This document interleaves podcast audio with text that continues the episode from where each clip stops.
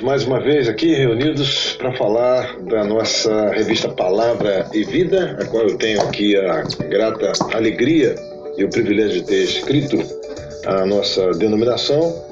E eu espero que os irmãos e as irmãs façam bom uso desse tema que, por alguns, trata de ser polêmico, mas eu quero crer que com essa revista, que é o fio condutor para esclarecimento na própria palavra de Deus, tenhamos aqui essa certeza e alegria de iluminação através do Espírito Santo de Deus. Eu quero falar agora sobre a quinta lição, que por alguns trata-se de um tema polêmico, né? alguns sabem explicar, outros não, outros tentam caminhos, versículos, subterfúgios para cumprir e outros não. Né? Quero falar sobre o sábado, que se trata aí do quarto mandamento, qual está registrado em Êxodo capítulo 20, versículo 8. Diz assim a palavra de Deus: Lembra-te do dia de sábado para o santificar.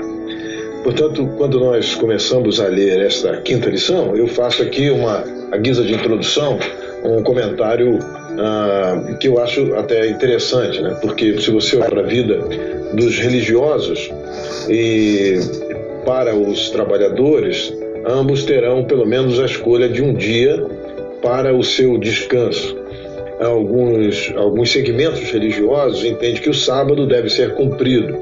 É como aquela história em que nós encontramos, por exemplo, ah, de que o sábado é tão sagrado, tão sagrado, que não tem como explicar por que Jesus, por exemplo, é, violou o sábado, né, entre aspas, para a interpretação de alguns judeus.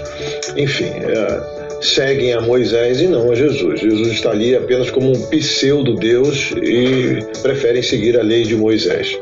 Entretanto, se você olhar aqui, esses segmentos religiosos vão, alguns ter o sábado como o seu descanso, outros terão a sexta-feira, né? que é o caso dos muçulmanos, e nós, os cristãos, por exemplo, escolhemos o domingo para descansar no Senhor. Então, ah, essa é uma ideia religiosa. Mas também você verá trabalhadores que trabalham de fato de segunda a sexta-feira, aqueles que trabalham no escritório, sábado e domingo estão em casa. Alguns outros trabalham por escala, né? o trabalho 12 por 36 terá pelo menos um domingo sim, um domingo não em casa. É, eu faço aqui uma analogia para a vida pastoral que não tem descanso no dia de domingo, né? A semana toda labuta e muito provavelmente aqueles que conseguem, aqueles que têm um cargo mais dedicado apenas à igreja, né? Um tempo integral, como nós chamamos, tem por acaso aí e porventura o descanso na segunda-feira. Então nós não chegamos a um consenso aqui quem é que tem direito, quem é que não tem. Entretanto, o que a gente precisa entender é que o sábado foi colocado ali por Deus nos Dez Mandamentos como um cuidado de Deus para conosco. Né? O cuidado é, é muito simples. Se você trabalhar direto, se você trabalhar sem folgas, sem um tempo de descanso, você certamente morrerá de fadiga. Você não conseguirá uh, exercer ou desempenhar a sua função lá no seu trabalho porque o excesso de trabalho, o cansaço, impedirá que você dê boa produtividade. Então, esse é um cuidado de Deus. Nada tem a ver com aquilo que Deus, eh, que os judeus entendem que até mesmo Deus parou, parou de trabalhar ou cessou de trabalhar. Não, não, não. Eh, Deus não descansa. Né? Cristo deixou isso bem claro para nós que Deus trabalha e trabalha até hoje sem parar, não há descanso. O salmista vai dizer que Deus não cochila. Enfim, há, há Há uma contradição em dizer que Deus descansa ou utiliza o sábado para o seu próprio descanso. Muito pelo contrário, ele fez isso para, para nós, para ter essa, esse incentivo de que é importante que a gente pare um tempo para descansar, retomar as forças, de preferência nele, é, reabastecer o espírito e a alma, né, que muitos de nós, você sabe muito bem, que toma aí um remédio para dormir, ou então tem aí o privilégio de ter umas oito horas de sono, dorme, mas ainda continuam acordando, acorda, é, cansados, né? Acordam cansados. Todos aqueles que dormem e têm um sono regular entre 5, 6, 7 horas ou 8 horas de, de sono e acordam cansados o cansaço não está no corpo, mas está na alma. E esse descanso nós encontramos em Deus, é isso que trata o quarto mandamento, falando aqui do sábado. Bom, o primeiro ponto desta lição vai tratar aí dos aspectos da lei no Antigo Testamento nós precisamos levar em consideração que algumas leis são cerimoniais e o sábado ele foi tornado como uma, uma lei cerimonialista, né? Ah, por exemplo, essas leis cerimoniais, elas de fato elas ficaram para trás. Sacrifícios de animais, circuncisão, isso tudo é são coisas que passaram. Entretanto, a, a questão moral que está intrínseca na lei ah, que foi abolida, que hoje não existe mais para nós, ela precisa ser relevante no nosso agir, principalmente no nosso agir cristão. Por exemplo, nós não fazemos mais circuncisão, não há necessidade, essa lei aqui não era uma prática da igreja primitiva, isso ficou para trás, mas Paulo fala sobre isso em Colossenses, quando ele faz uma alerta que a circuncisão é o nosso batismo. Ora, então o nosso batismo hoje é uma interpretação moral daquilo que era a circuncisão no passado. Então essas leis, por exemplo, elas passaram, mas a questão moral fica entre nós. A cerimônia do sábado, esta lei a qual foi imposta até mesmo pelos judeus, ela tem o seu sentido moral. E o sentido moral é, de fato, descansar. No ponto 2, eu vou falar um pouco mais sobre isso, e eu gostaria que você lesse aí, que o quarto mandamento é um elo. Né? Você vai ver que a partir desse, desse quarto mandamento, tudo que é voltado para Deus, tudo que é, é apontado para Deus, né? não terei imagem de escritura, não utilizar, utilize, utilizem o nome de Deus em vão, ah, Deus quer ser o único em nossa vida, a partir desse momento há um elo. Aqui no sábado, tanto ele serve para nós quanto para Deus. Não de que o sábado foi feito para Deus, o sábado foi feito para nós.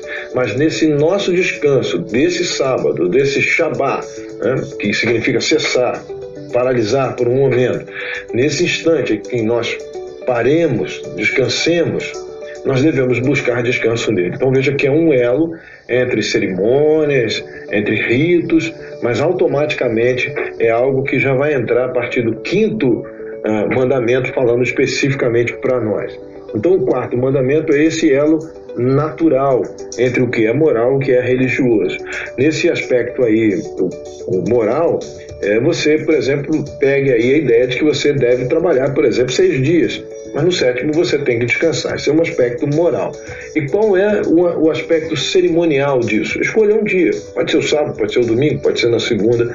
Essa é a ideia no ponto 2 que vai abrir aí a ideia da consciência moral. Todos nós temos nesta consciência aqui que nós devemos parar um dia para descansar. Pode ser sábado, pode ser domingo, pode ser o dia da semana, pode ser dentro da sua escala de trabalho. O ponto 3 nós veremos que uh, existem muita procura por algo que não existe. É muito fácil lidar com o sábado desde que você olhe e observe isso. Eu tenho o cuidado de, nessa narrativa aqui da lição de número 5, levar a você entender como é fácil uh, compreender o porquê de que isso faz parte de um mandamento de Deus ou faz parte de uma lei moral de Deus, para que a gente entenda exatamente sobre isso.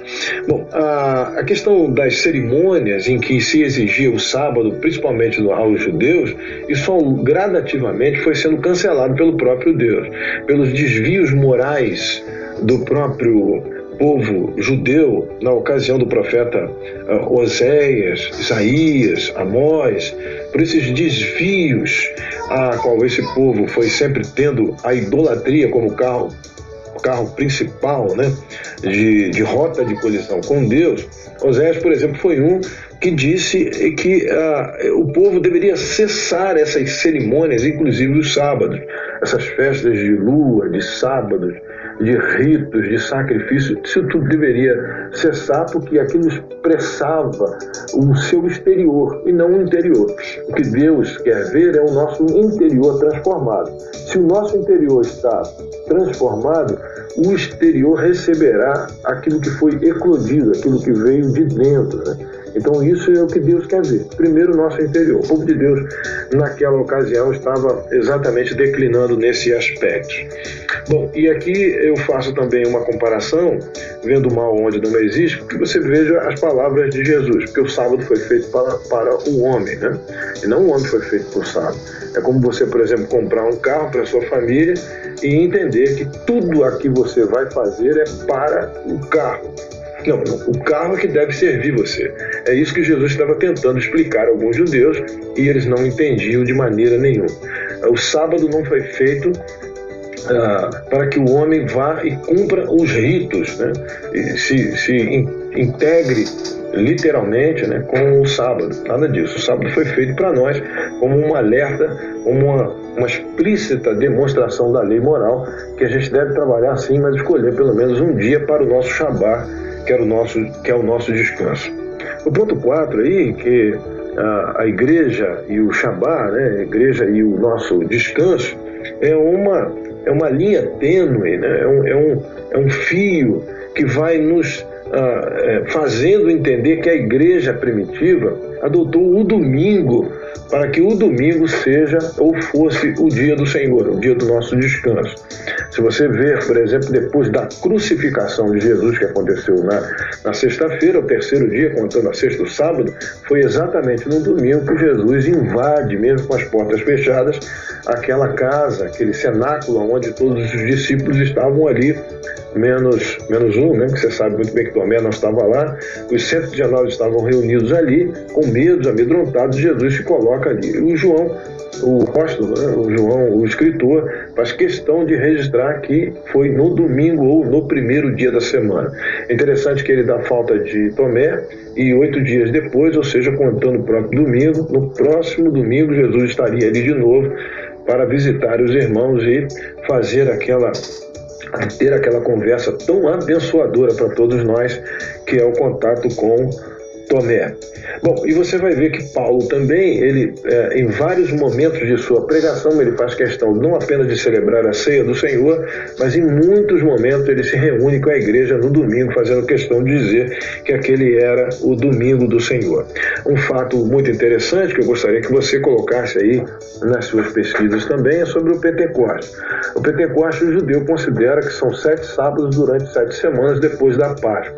Ora, sete vezes sete daria 49, né? Você sabe disso.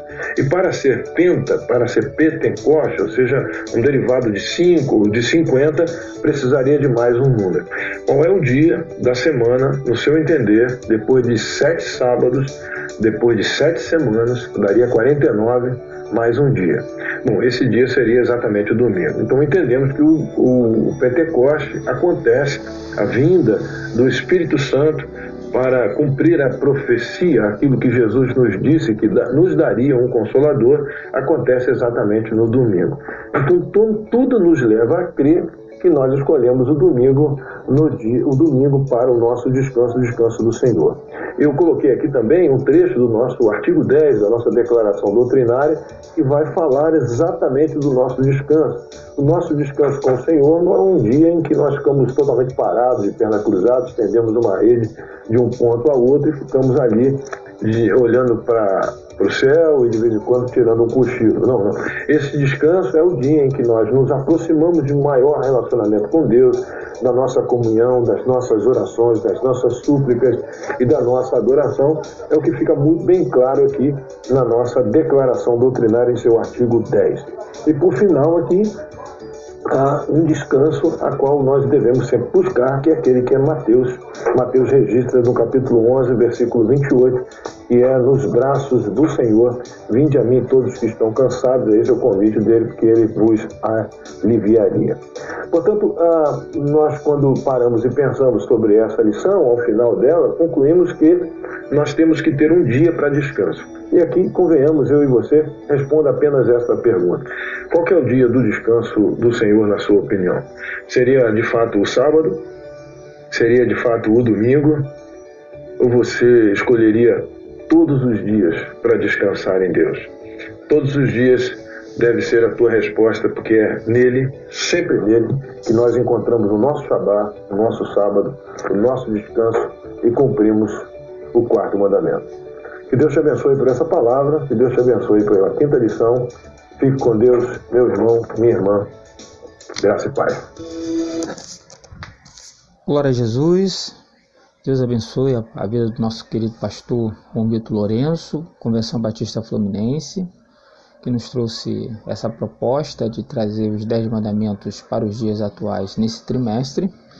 E a gente tem agradecido a Deus pela essa ferramenta que é o texto falado, o podcast, para levar esta mensagem não só para os nossos queridos irmãos da Igreja Batista da Esperança em Nova Iguaçu, mas também todos aqueles que podem, possam ser alcançados por esse podcast. Que Deus abençoe e vamos orar. Pai, eu te agradeço muito em nome de Jesus por esta lição, por este esclarecimento como teu servo abriu a lição, né, o tema possa, possa ser até polêmico, mas na medida que a gente é, busca o conhecimento, a gente vê que não há muita polêmica, né, mas há realmente uma simplicidade de entender à luz da tua palavra, da nova aliança em Cristo, que a nossa resposta, como ele falou no final, é, qual o nosso Shabá, o nosso Shabá tem que ser todos os dias. E eu agradeço a Deus por esse entendimento né, que nós temos na medida que a gente busca este conhecimento da tua palavra através do nosso Senhor e Salvador Jesus Cristo e agradeço porque isso tem nos alcançado. No nome de Jesus, abençoe cada um que tem ouvido o nosso podcast e que Deus possa continuar abençoando. Amém.